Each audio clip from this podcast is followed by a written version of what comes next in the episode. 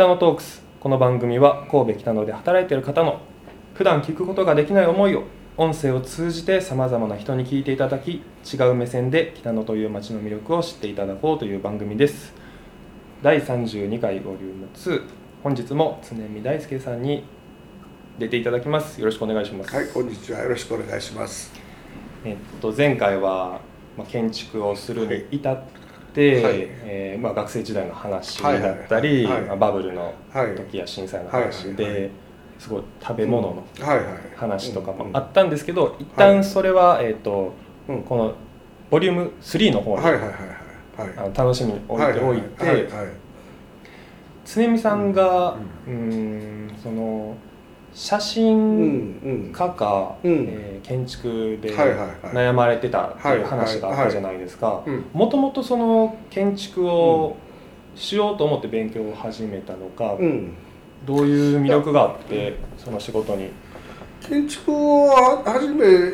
あの最初はねうちのあの親父がね割とそういうのが好きで、家にずっとガウディの本があってね。ああガウディ。そうそう、ほんで建築家っていうのは、まあ、ガウディのことはずっと、まあ、今から思ったら、まあガウディって非常に特殊な建築家やからいわゆる建築家とはちょっと、あの違うのとそれとうちの家を設計した人がいててはい。実家ですね。でその人がやっぱりあの親父と昔打ち合わせしてる時に、まあ、かっこよかったっていうのがあってね。それで設計士っていうのは、まあ、デザイナー設計士っていうのはかっこいいなと思ってて、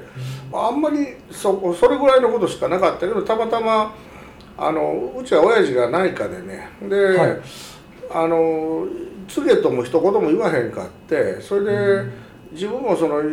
どうも医者なんの嫌やなと思っててほんで俺の親父に何でも構わんかった。ら「お前好きなことしたらそんなん全然ええからあれやって」でほんでまあたまたま建築学科に行ってしたんですけどあのー写真その当時まあそのもともとが美術がすごい好きでね。でもあの建築っていうのはいわゆるあのファインアートっていう世界とはちょっと違うから、はい。むしろ美術のこと知らん人の方が多い。まあ知ってるけどあの知らなくてちょうどフランコー・ゲイリーって神戸のあのフィッシュダンスをはい。あ作った人がいててこの人はまあどっちかっていうと非常に芸術家寄りの建築家ででこの人のことが好きで、大学入った時にその、まあ、一番最初に好きになった建築家っていうのはゲイリーなんですよ。で当時アメリカにそのゲイリーのものを見に行ってあでゲイリーの自邸みたいなのがあってねそこなんていうのはもうバラックでねはい。あの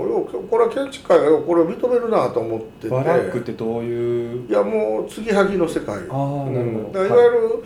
あの建築当時のそのモダニズムの建築っていうのとは随分違うものでね。むしろ非常に芸術的な建築やったんですよ。でそれと同時にその当時あの「写真時代」っていう本が出てて、はい。まあ、今あのよくもうおじいさんになりました荒木荒木ですね、はい。荒木さんとかあとあの森山大道がこう写真をずっと出しててそれ見ていい写真撮るなと思っててまあその当時写真がやっぱりその好きで写真もいっぱい見てたんでね。で自分でもカメラずっと持って、まあ、写真を撮って回っててあの当時付き合ってた彼女なんかみんなちょっとあの裸撮らせてくれて裸撮ったりね、はい。まあ、そんなことも絞って、えーあのまあ、写真やろうか建築やろうかやったんです。うん。だけどあの最後だから建築で自分の家を設計した時は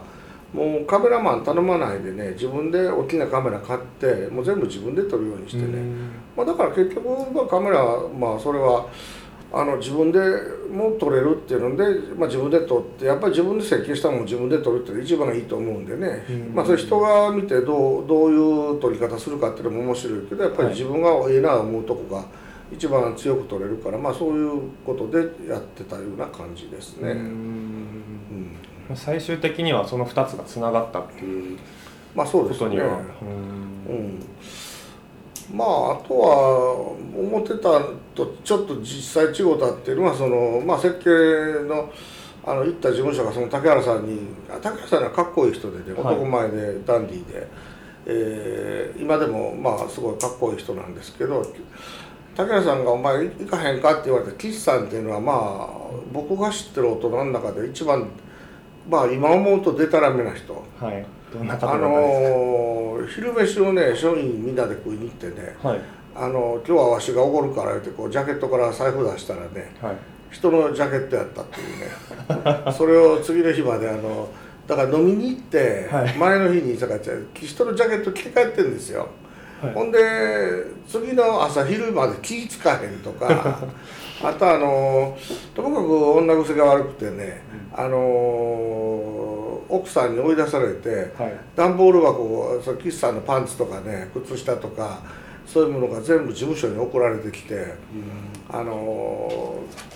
まあ事務所のすぐ近所にマンション借りて家を追い出されてね、はいそんなことしてたりね。あとあの夜中の3時頃にその僕がお酒飲まれへんから、はい。運転手やらされるんですけどその新地とかまあいろんなとこに行って、はい。ほんで家事務所帰ってきたら岸さんが3時に僕に向かってね「鶴見わしはどこに帰ったんや」ってはい。ああいうセリフは多分まだ俺まだで吐いたことないそういうデタラメさがあってね面白い人やったんですけどまあ最後あの胆道がんで、えーっと岸さん僕より、えーちょうど一回り上なんですけど、はい。60代で亡くなりはってね。そうなんですか。うん、まああのまあ後にも先にもあのまあそれはねほんまに破綻してもてる人もおるから、あれですけどまあ社会的ステータスもあってあんだけデタラメな人はまあ多分岸さんがうん一番すごいと思いますね。一番影響を受けた方でですね。もうあのデタラメののはいあのあれですねあの岸さんから学んだ感じですね。でもう一人最近になってやっぱりデデタラメ道の師匠はその、えー前もちょっと言ったと思いますけどジョン・ボーガーっていうその、はいパタゴニアのね、はい前の社長でこの人はもうあの何がすごいってあの社会人を意図的に位置抜け出してるっていうね。うん意図的に。意図的に位置抜け出しててまあもちろん、まあ、パタゴニアの社長までやる人ですからね、はい。やっぱりちゃんとしてるとこもあるんですけどもうそういう今の世の中に対して非常にこう懐疑的な目を持ってて、でまああのシールバンクっていうねさっき言ったその F1 っていう種が今、はい。世界中席巻してるんでそれに対して異議唱えるためにそのシールバンクっていうその種の保存をやってて。はいまあ、あの人類からこういう種を奪ってまうのはすごい悪やっていうのでねそういうことを僕らは学んで一緒に高知の山の中で、まあ、あのいろんなことを教えてくれるんですけど、まあ、印象的なのはあの山の中で土を食えって言って土を食わされるんですよ土を。土、はい。だからそのその辺にある土を食えって